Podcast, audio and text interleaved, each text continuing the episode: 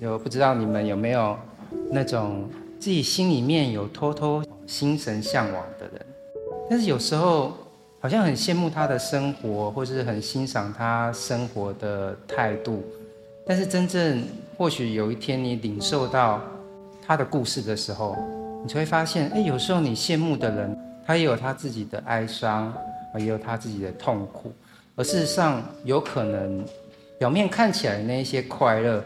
都是有一些痛楚跟寂寞，在支撑的。那今天我们要谈的呢，其实就是这个杜甫。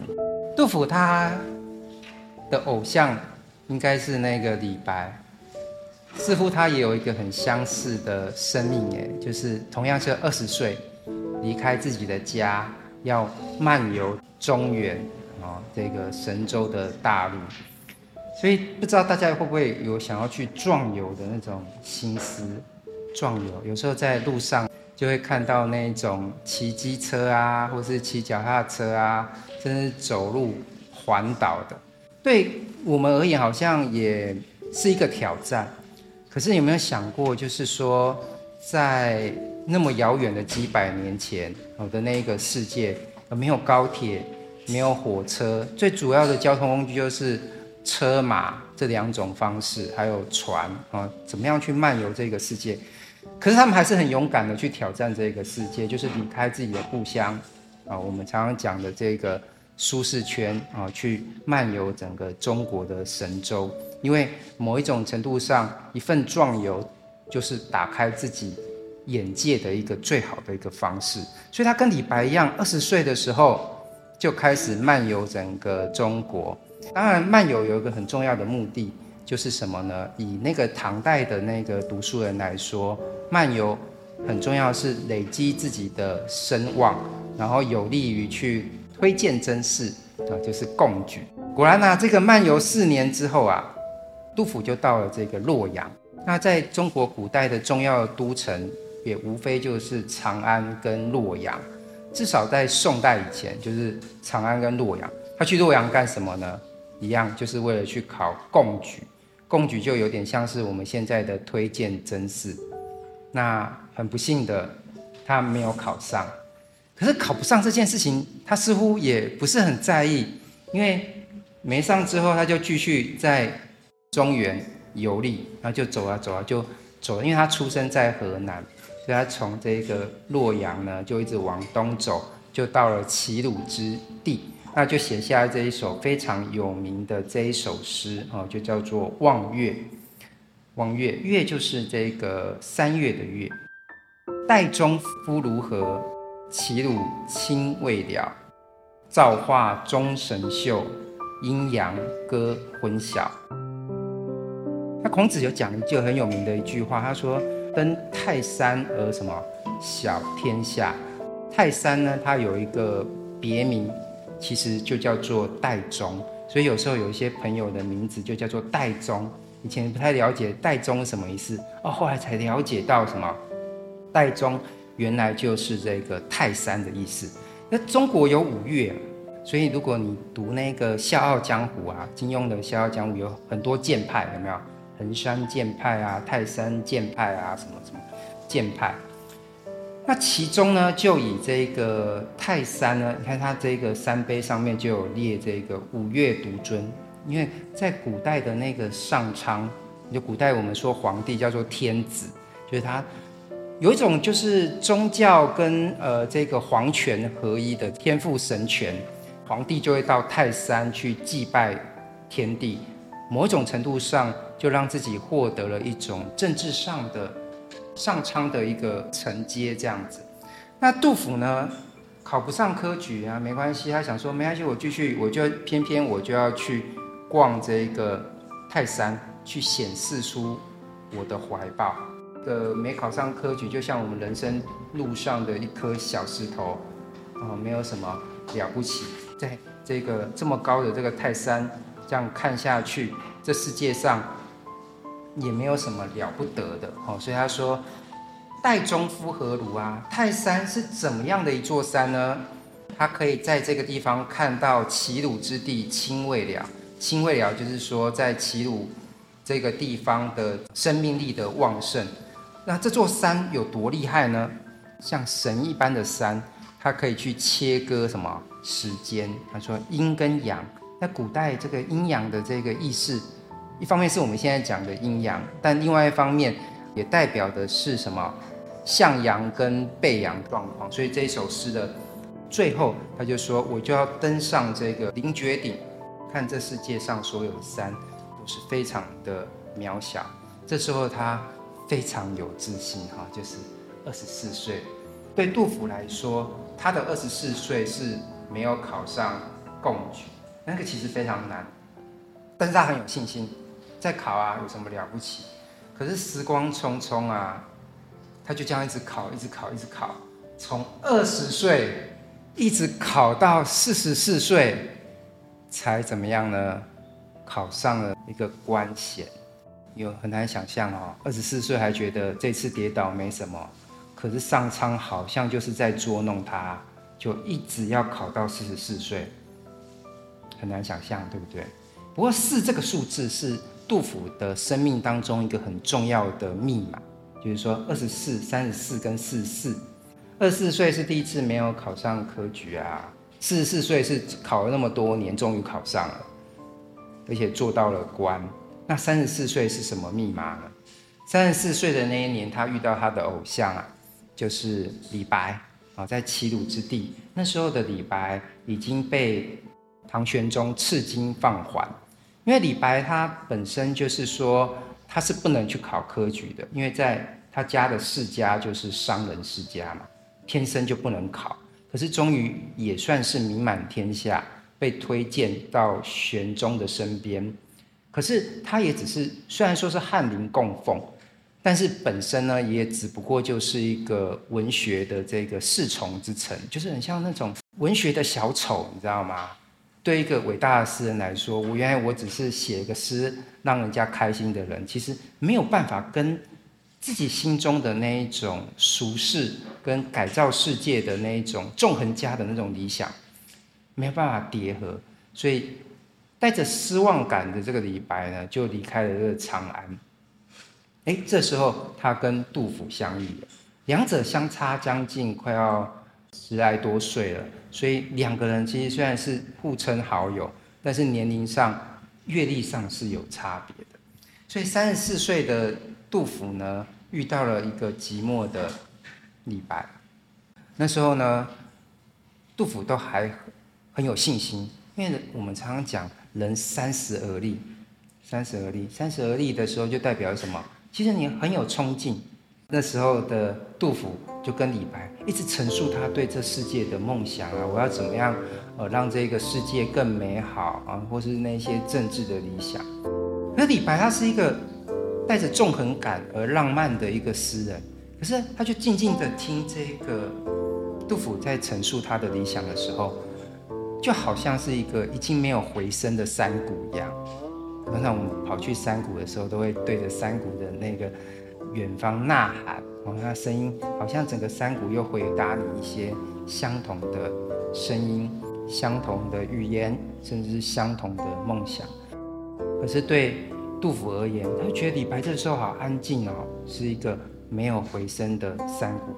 因为其实李白那时候已经经历过长安的这一趟的折腾，他知道有一些事情是想的比较容易，但是真正你遭遇到了。的时候，事情往往并不如人意。杜甫三十四岁的时候，跟寂寞的李白就告别之后，就继续他的旅程。这时候他志向比较坚定，就是不要到处乱走，就专攻去了李白曾经去过的这个长安。可是就不断的跌倒，过着那种摇尾乞怜的日子也不为过，因为他希望人家赏识他跟推荐他。所以他常常就必须要到很多贵族的家里面去报到，陪他们 social 啊，吃 social 的饭，所以常常就是一个人久残羹的日子这样子过。因为他很穷，就必须可能就是人家宴会吃剩的，他就包回去，然后就这样子跌跌撞撞的，到了四十四岁的时候，终于有人怎么样？哦，皇帝就说啊，我给你准备一个特考好了。那，可是特考的时候呢，杜甫表现没有很好，但是也毕竟是留职待用，所以在四十四岁的时候就说：“好吧，就把你派去当河西尉好了。”哎，你这时候你要不要去上班？河西尉是什么工作？先不说，想不到杜甫拒绝了，他写下了这一首诗：“不做河西尉，凄凉未折腰。”不做河西尉，就是我不要去做河西尉了。那什么是河西尉？只要是看到古代做官出现“尉”这个字的话，一定是警察局。所以他被派去河西这个地方去当警察局局长。你想说奇怪，杜甫不是诗人，怎么跑去做警察局局长？可是其实当警察局局长也不错啊，心想应该也。不赖吧？哦，所以违规就去给他开单这样子。什么天子犯法与庶民同罪这样子。唐玄宗开他的那个 B N W 飙车，就把他拦下，之之类的工作。可是古代的位没有那么单，因为古代的位还同时必须要去什么？去讨税。所以呢，这个讨债就国家的债就是税嘛。所以他这个工作其实蛮痛苦的，就是说，一方面是要管秩序。治安，但是另外一方面呢，还要去征收税收。人最痛苦的事情是什么？还要跟人家讨钱，有没有？哦，人家也拿不出钱，可是你居然要拿鞭子抽他，说你在，就变成讨债公司了。所以杜甫就觉得说，这种工作我才不要做哎，我就算已经落魄那么久了，我也不要做这个工作，所以就拒绝了为这个工作。哦，付出这个心意，哇，感觉还蛮有气节的。那后来还不错，他说啊，不想做河西尉，对不对？就让你做什么右卫帅轴曹参军，好长的名字啊、哦。但是到底是做什么工作？这个工作是在军中，就是管军械事的，就是你在警察局里面，或者说你在军队里面。管那些枪炮弹药、盔甲这种工作的，哎，这个杜甫就就答应了这一份工作，也算是欢天喜地啦。因为他浪游世界这么久啊，其实最苦的是他的妻子，你知道吗？他的妻子对他不离不弃，耶，自己的先生都不在家，已经浪游世界二十年，然后小孩子也有了。但是就让他这样一个，那就赶快就把杜甫就把他的妻子呢就接到这个长安。相比于那个李白娶了四任妻子，杜甫倒是用情这件事情是很深的，就是这种个性上，他能够去了解或者说感动自己妻子对他的家庭的一个付出。可是最造化弄人的是什么呢？他四十四岁的这一年，终于当上了一个这么小的官，在军中，或者说管这个军械的这个官。可是偏偏他四十四岁的这一年呢，造化弄人，就发生了安史之乱了。我想说，哎，我管那个军械啊，你不，可是刚好就是一个很矛盾的一件事情，整个长安都破败，就是被安禄山就攻陷了。所以其实杜甫也没有好守的了，所以他也他做一个军械管理员这样子哦，他也没什么好守的，所以也跟着去逃难，结果就被抓回来了。可是呢，因为杜甫虽然我们现在觉得杜甫是很有名的诗人，对不对？可是其实他在那个时代是一个没有名的人，所以像那时候有名的诗人，应该都是王维啊，都被安禄山抓到就。规定他们你要在长安当官，因为他就变成一个很有名的代言人。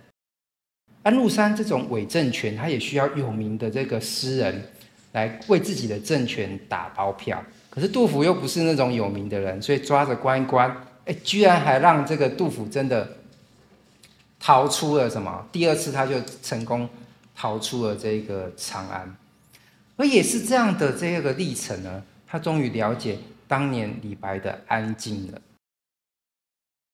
就是当杜甫跟他说啊，我的梦想是什么？啊，经过这个在杜甫自己在长安领略这一个人情冷暖之后，他终于了解李白为什么是一个没有回声的山谷，他也变成在这个时代当中受挫的逃难的一个诗人。但是毕竟两者的个性是比较不一样的嘛。这个李白是诗仙，那杜甫呢？其实我们称他为诗圣或是诗史。其实圣这个概念呢，是比较像是这个儒家的概念；仙这个概念是道家的观念啊。然后圣呢，其实就是还是对这个世界有一种怀抱跟一种体恤。但是终究来说啊，他们都还是个诗人，他不晓得，他们不晓得说，其实他们自己看看似自己的梦想是非常伟大的，但其实他们也只是在进进入了一场在下一盘很大的棋局，而他们的梦想可能也只是在那个棋局当中的一个小小的棋子而已。有时候我们在操弄政治的时候啊，我对那些政客。或是政治家而言，有些东西是门面，有些东西呢是必然的牺牲。但是他会给你一个很好的名字，但是请你去送死。所以诗人的浪漫哈，跟他的胸怀就在这里，就是说，我们常常就是对这世界有一些很美好的想法，甚至觉得说未来的人生也当走上这条路。可是事实上，在一些时光的这个段落当中，我们可能会挫败，甚至是一生都是挫败的。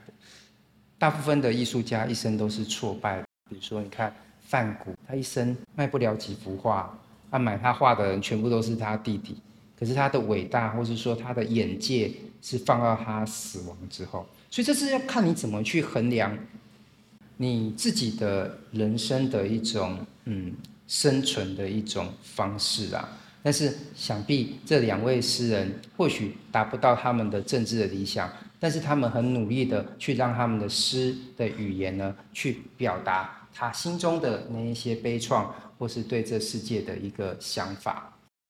这个安史之乱对于诗圣杜甫来说，真的是一个非常巨大的一个冲击。我们一直对安史之乱。只是想说，他只不过就是长安被攻陷了，一个国都被攻陷了，或者说台北被攻陷的那种感觉。我们来用一些具体的数字来看：西元的七五五年到西元七六三年，将近快十年的这个唐代的安史之乱，究竟死了多少人？好可怕哦！三千六百万人，什么概念？台湾现在。有多少人？两千三百万嘛，整个台湾的人都消失了。诶，大家知道九二一大地震死了多少人？听说九二一大地震也死了几千人。那三千六百万人是又是什么概念呢？你要注意啊，我们现在的世界跟古代的世界不一样，因为古代是冷兵器，虽然那时候有火药。可是终究还是造成三千六百万人死掉啊！那另外下一个数字是什么？蒙古西征，成吉思汗从蒙古一直打到这个欧洲。成吉思汗的这个战争是非常可怕的，他都是屠城，嗯不投降就屠城，要不然你就投降。所以它是一个恐惧型的战争，因为他前面都跟你说我就是会屠城，那后面的人怕不怕？怕所以他才会打得什么这么快？恐惧的战争，到了现在应该越死越多吧？可是到了现代是比较相对讲人权的，所以第一次世界大战死了一千五百万人，第二次世界大战就比较可怕了，有原子弹对不对？死了五千五百万人，好可怕哦！五千五百万不是五千五百块啊，我们现在要拿口袋拿出五千五百块都很难呢，对不对？所以呢，这样子回看唐代的这个安史之乱，真的是很可怕。所以也是面对这样回到这个生态的这个观念来说，作为一个诗圣，呃，这个杜甫，一种比较相对于一个儒家概念的一个一个诗人的时候，看到这么多的人大规模的死去，一定心中会不冷吧？任何人几乎都是如此的。所以呢，这时候的杜甫呢，后来也是因缘际会，终于可以到了这个四川一带，就是成都偏安。哦，你远离了那个随时可能生命就要结束的那一些状态，好不容易到了地方，你想前面的生命过得那么的仓促，落魄二十年，当个小官，马上安史之乱十年，然后安史之乱的时候，虽然也做了一些官，但是也没什么实权。这时候，终于他人生终于有一个可以休息的时光。比较相对安稳的一个生命的段落吧。那这时候的杜甫啊，这有一个好朋友叫严武，就帮他安排呢，在成都这个地方落了脚，所以他就在这边有了一个杜甫的草堂。那因为他本来就不是一个达官贵人，那就像那个陶渊明一样，就开始必须要负责自己的生计，就人家给你。一个住的地方了，但是接下来可能要靠自己，因为杜甫是个诗人啊，文学的正宗就是写诗，所以当你一个诗人没有办法在一个政治帝国的世界里面安插一个位置的话，他很不好意思哦，那他可能就必须要自行躬耕，毕竟在那么遥远的。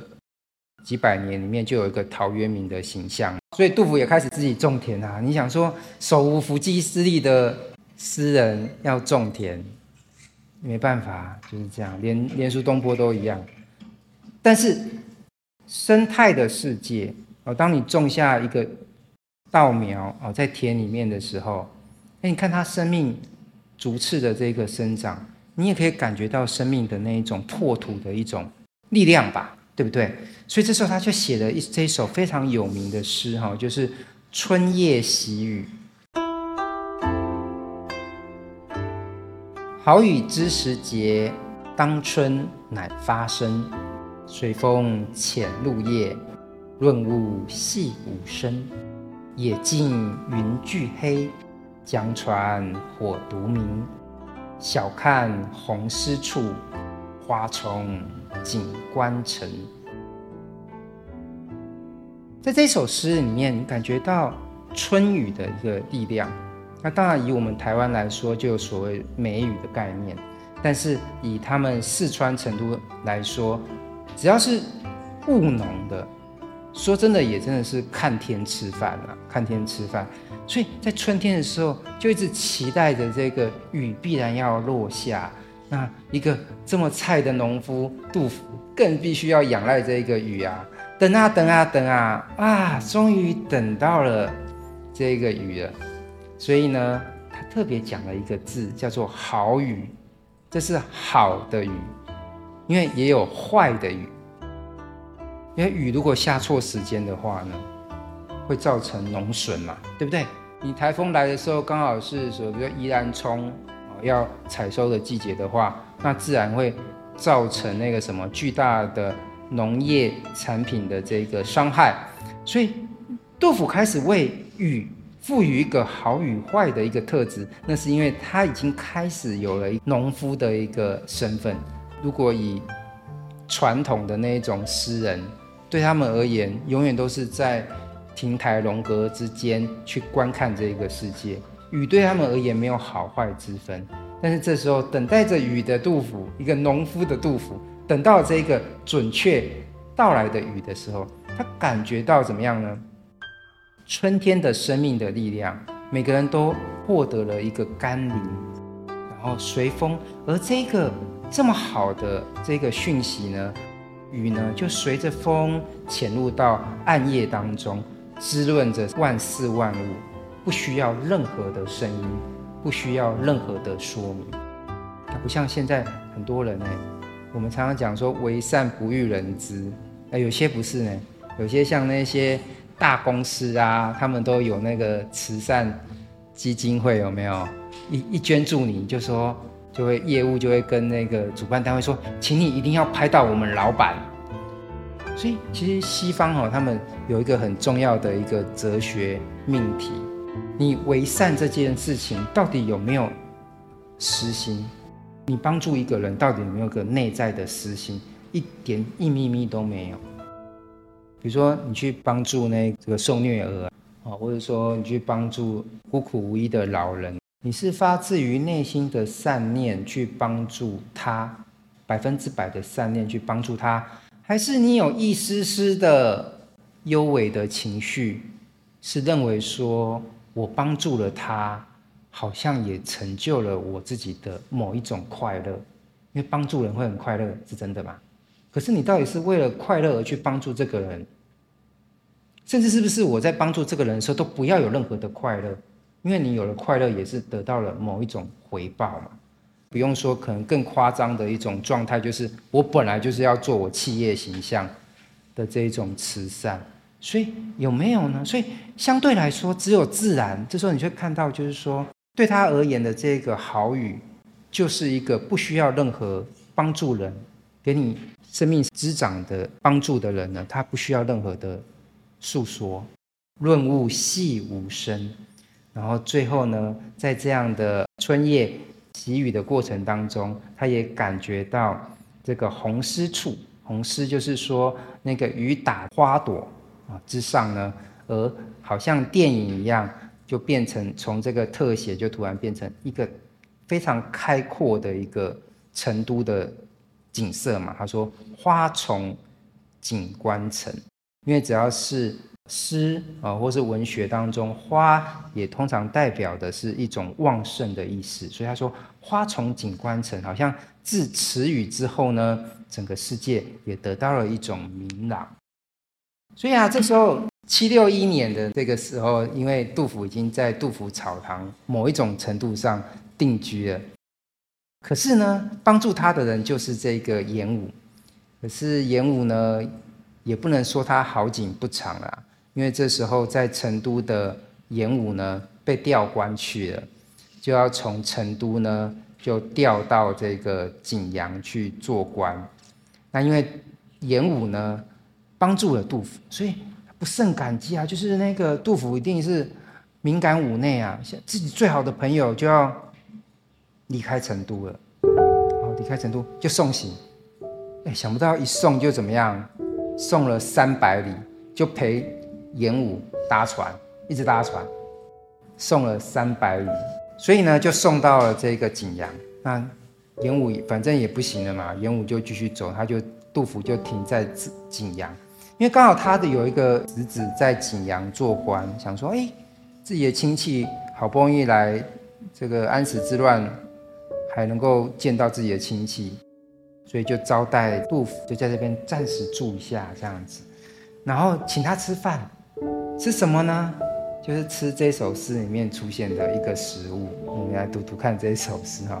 这首诗叫做《关打渔歌》，它是说，在这个锦州的这个江水的东津，就是东边的这个渡口啊，哦，它这边有非常多的方鱼在江上跳跃的时候呢，感觉到那个湖面就闪耀着一片的银光。那这时候呢，渔人呢，他们就去捕鱼啦。呃，那时候捕鱼技术已经非常的厉害了，就怎么样呢？就撒了这个大网。这网有多大呢？居然能够结江，然后就抓啊抓，就一捞，居然有这个数数百鳞，一次就捞数百只的鱼，可以哦。因为古代来说，鱼的意象就是繁衍的意象。那鱼一胎可能就生了好几只鱼，所以古代的鱼的意象就是充满着生命力。因为就是生鲜级的这个鱼货，所以当场呢，那个船夫呢就挥这个双刀啊，咻咻咻咻咻，就把这个鱼呢，块就是肉的意思，块飞金盘白雪，白雪糕就是啊，这一一个一个一个生鱼片呢，就叠在那个金盘上，就像这个。落下的白雪一样，慢慢的堆高这样子哦。然后呢，好不好吃？杜甫打包票，他说：“方鱼肥美之第一呀。”哦，他吃的非常的的开心。可是久了之后，他又觉得说，他的恻隐之心又开始了，他又写了一首诗啊，在生态上哈，他又写了一首诗，叫做《又观什么打鱼歌》啊啊，这首诗就特别写到，就是说，同样是就把打鱼这件事就写第二遍，可是那个就是那种写诗的情感比较不一样。他说啊，沧江鱼子清晨集。白天的时候，鱼啊就聚集在一起，那渔夫就知道，我要去捕鱼了，就设网提纲。所以我们常常讲这个提纲挈领，因为网是漫步的，那要去拉这个网，就去拉它的这个纲，纲举了什么木章嘛，对不对？那可是那时候的打鱼技术也不只是用网啊，其实你知道吗？这时候的打鱼技术很厉害，他们会知道这边有。鱼的话啊，就好几只那个船啊，好几只船就会聚集在这个鱼的周遭，然后就拿出这个长杆子，哦，那个杆子是有特殊制作的。那三只就是包围的这个船只呢，就同时就去敲打那个什么船只，那就会发出非常大的声音，就是好几公里外就会听到。可是你知道吗？好几公里能够听到的声音，对湖里面的鱼来说，那是死亡性的声波。那个概念大概就是个胖虎在唱歌的意思啊，而且逃不开。所以几千几万只的鱼呢，他们就用这个方式，也也不用炸药哎，就这样方式，几千几百万的鱼就可能就翻鱼肚白，然后就顺便就把它捞。出来，因为我们知道嘛，就是鱼鱼类的生物，它们在这个水下的一个世界，并不是靠这个视力去观看这个世界，靠的是什么？声波。所以这个声波对他们也太噪音，噪音到可能就就是会晕厥过去。就好，就那古代的那个打鱼技术已经非常的厉害。所以这时候杜甫就看到这是打鱼人啊，哦，各种各种操作这样子哈，那船就是驾着船非常的快，就去包围那个鱼。这个又又是拿叉子，又是敲船的，怎么样呢？那这些果然啊，这个无论是大小的鱼，就一网打尽，全部都我们台语讲磨绕高啊，被敲晕的、吵死的这些鱼啊，果然都半生半死，游汲汲。游汲汲就是说，这些小鱼们啊，就算没有被抓到落网之鱼，他们经过这个生死的这个磨难之后，也好像被人家用刀叉刺下去一样，就是病恹恹的。那大鱼更不用讲啦，每个都被抓起来。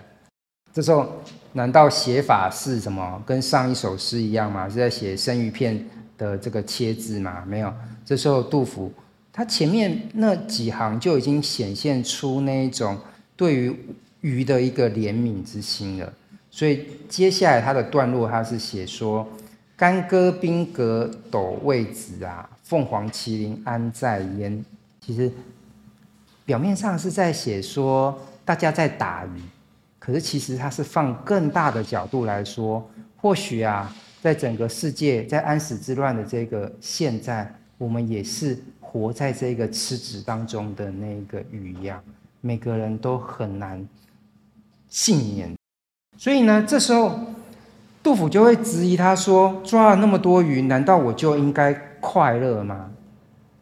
啊，我们想到那个庄子跟惠施的抬杠，就两个人走在只在就是川上啊，两个人在这个河边走啊。庄子就问说：“这个鱼看起来好快乐哦。”惠施就说：“你又不是鱼，你怎么知道鱼快不快乐？”哦，就不断的这样子做一种哲理上的一个辩驳，但是杜甫在这一边是抱着一个怜悯的心态，他可能在怜悯这一些大规模死去的鱼，但是也可能间接在完成一个象征，在整个世界上安史之乱当中，我们刚刚说的三千六百多万的人的这个呃死去，这时候杜甫就继续住着他这个什么。这个严武送他的这个杜甫草堂，那最有名的就是这一首诗：“茅屋为秋风所破歌”，因为他住的那个草堂是用茅盖的，当然非常的简略啊。就突然之间就遇到了台风了。那说在八月的时候，秋天风怒号，风就起了，把我房屋上的三重茅呢都被卷走了。哇，我家没有屋顶了，哦，这时候怎么办呢？好可怜哦，杜甫就只好一个老人就必须要去追着自己的他家的屋顶，就是那一些茅草。可是偏偏他又遇到屁孩了，你知道吗？就南村的群童呢，就欺我这个老杜甫没力呀，居然怎么样呢？他没帮我把茅草抓回来，还居然把茅草怎么样呢？抱到竹林去呀！屁孩就是这样很坏，就 杜甫就觉得很累，你知道吗？心累了，所以他就说：“交唇口罩呼不得啊。”还我啊！一直说还我啊，还我，睡不到，口干舌燥，只好自己回来就自叹息。我觉得屁孩自古而今都是这样子，这样还不打紧。我家没了屋顶，可是偏偏入夜了。入夜之后怎么样呢？突然风起云涌，居然怎么样呢？下了雨了。结果好可怜哦。家里没屋顶，又偏偏下雨了，还真是所谓什么屋漏偏逢连夜雨啊！这时候你应该会埋怨吧？每个人都想说：“我怎么那么衰？为什么是我？对不对？”可是这时候杜甫写非常经典的一句诗，这不是李白可以写的，因为两个人的个性跟气质不同。如果是李白诗仙，他一定又开始纵横世界。纵横世界，但是杜甫就他的想法是不一样。他说：“至今丧乱少睡眠，长夜沾湿何由彻？安得广厦千万间，大庇天下寒士俱欢颜。风雨不动安如山。”他说：“至今商乱啊，个安史之乱之后啊。”很少睡着了，焦虑的时候啊，也夜不能寐嘛，有没有办法好好的睡一个觉？也是一个，哎，其实现在人的文明病哎。至今丧乱少睡眠，哦，在安史之乱之后，夜不能寐，哦，晚上也没办法安眠，好像一辈子就会做一个失眠的人。长夜沾湿何由彻？在这个。没有屋顶的夜晚的时候呢，下了雨，我该往哪里去呢？因为“彻”这个字是指在路上的车轨的意思。哦，晚上睡不着，但是我又能都到哪里去？没有关系。他说：“未来我的梦想是什么呢？哦，就算我现在没有屋顶，没有屋顶，我未来也要怎么样呢？去盖一个什么？”广厦千万间，然后大庇天下寒士俱欢颜，让天下住不起房子的人啊，其实我们台湾就是这个居住平权，真的是一个很大的问题。每个都都有得住哦，在风雨之中，每个人都会安稳如山。看到安如山这个，不知道为什么就想到刚刚那一首登泰山的那一首诗。那同一时间呢，他除了那个很有名的那一首诗“茅屋为秋风所破歌”，他同时也关心了另一个东西，也是属于生态的概念，就是“南树为风雨所拔叹”。这个杜甫草堂的茅草是哪来的？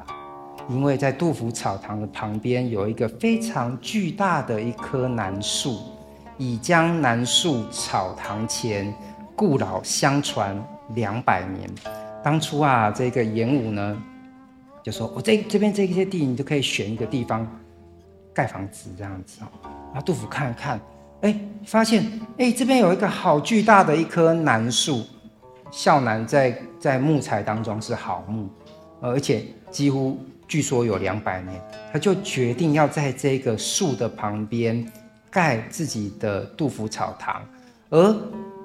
就近就拿楠树的茅草呢来搭屋顶，然后他就选择在这边跟这一棵树共成一个生态嘛，因为每一棵树都有自己生态的一个世界，就感觉说我，跟这一棵树已经成为一种生命的共同体了。因为其实，在古代来说，每一棵树都代表一个神灵的一个象征。你更不要讲古代的神话，比如说庄子当中的那一些，呃，据说一棵树的春天就是八百年，秋天就是八百年。我们就讲一个最直接的一个例子好了，大家有没有看过一个卡通，就是宫崎骏的龙猫？龙猫他们住的地方就是在森林当中，所以在无论是古代的一些哲学文本，东西方还是故事啊，森林都具有一个很代表性意义。随便举一下例子，金斧头、银斧头跟铜斧头的故事是发生在森林里面的湖，然后小红帽遇到大野狼在哪边？森林里面。对不对？三只小猪的房子盖在森林里面，青蛙王子遇到公主的地方在森林里面的湖当中。因为在这些无论东西方的一个文本当中，都会发现森林的巨大的那个生命力，其实它另外影射的是我们内在的这样幽微而巨大的潜意识。所以杜甫选择。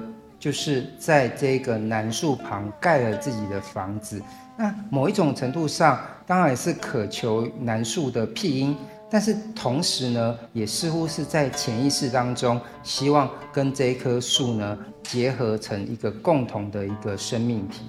所以这时候啊，呃，杜甫呢，哦，就在这边住下来，他给这个这棵树有很强的生命力，因为他说：“猪毛卜居总为此啊。”就是我把这一棵楠树的茅草呢，就裁了下来，做成我卜居，就是我房子的这个屋顶。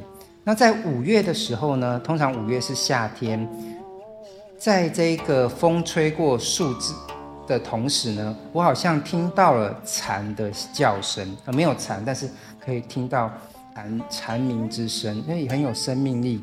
和一种悠闲的感觉，可是突然之间呢，就进入到了正题了，就是突然间呢，东南就飘风了，天摇地动啊。那这一棵树呢，想不到也没有办法去抵抗这巨大的风啊，哦，就在这个雷雨当中呢，也截断了自己的泉源。所以这时候杜甫他心中的那个潦倒之感是非常。强健的，因为原本已经把你生命的象征交给了这一棵树了，你相信这个活了两百年的树，你跟它共存共依，在这个安史之乱或是这一个纷乱的世界当中，你得到了某一种生命的依靠，但是没想到还是天不从人愿，在风吹雷打之中，这棵树还倒掉了，而我曾经在这一棵树的旁边流连、写诗，还有生活。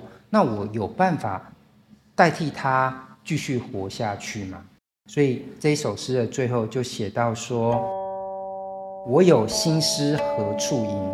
草堂至此无颜色。”非常的带着怀疑而悲怆的这个心里面，他说：“我未来要写新的诗的时候，我要到哪边去吟写或是毛想这一首诗呢？”